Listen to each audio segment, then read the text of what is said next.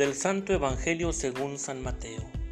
En aquel tiempo Jesús dijo a sus discípulos, han oído que se dijo, ama a tu prójimo y odia a tu enemigo. Yo, en cambio, les digo, amen a sus enemigos, hagan el bien a los que los odian y rueguen por los que los persiguen y calumnian, para que sean hijos de su Padre Celestial, que hace salir su sol sobre los buenos y los malos y manda su lluvia sobre los justos y los injustos. Porque si ustedes aman a los que los aman, ¿qué recompensa merecen? ¿No hacen eso mismo los publicanos?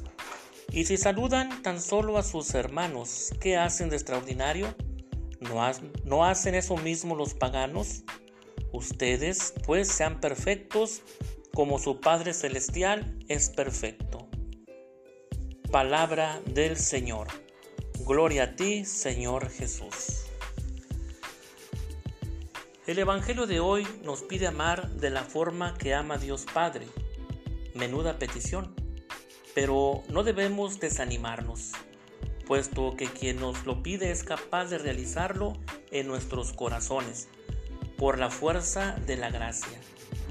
No nos fiamos de nosotros mismos, sino del amor que Cristo ha derramado en nuestros corazones al darnos el Espíritu Santo.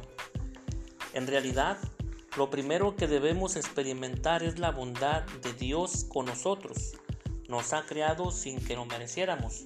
Nos ha dado el gran regalo de ser hijos de Dios y la salvación de Cristo por puro amor. Cuando empezamos a comprender su amor es cuando podemos cambiar nuestra relación con las personas que están a nuestro lado e imitar la caridad divina. La perfección se cifra en el amor, en la misericordia que aprendemos de Jesucristo y es el fruto más auténtico de la cuaresma. Estas enseñanzas de Cristo deben animarnos en el interior de la vida de cada uno de nosotros y en este itinerario cuaresmal que nos conduce a la expresión más grande del amor divino, la entrega de Cristo, puesto que, como dice San Pablo, me amó y se entregó a la muerte por mí. Y además, después de la muerte, viene el gran triunfo de la resurrección. Cristo vive y yo vivo por Él. Padre bondadoso, tu Hijo revela tu llamada a la perfección a pesar de mis débiles intentos para amar. Derrama tu gracia sobre mis enemigos, de modo que juntos podamos reflejar a tu Hijo, del que somos imagen.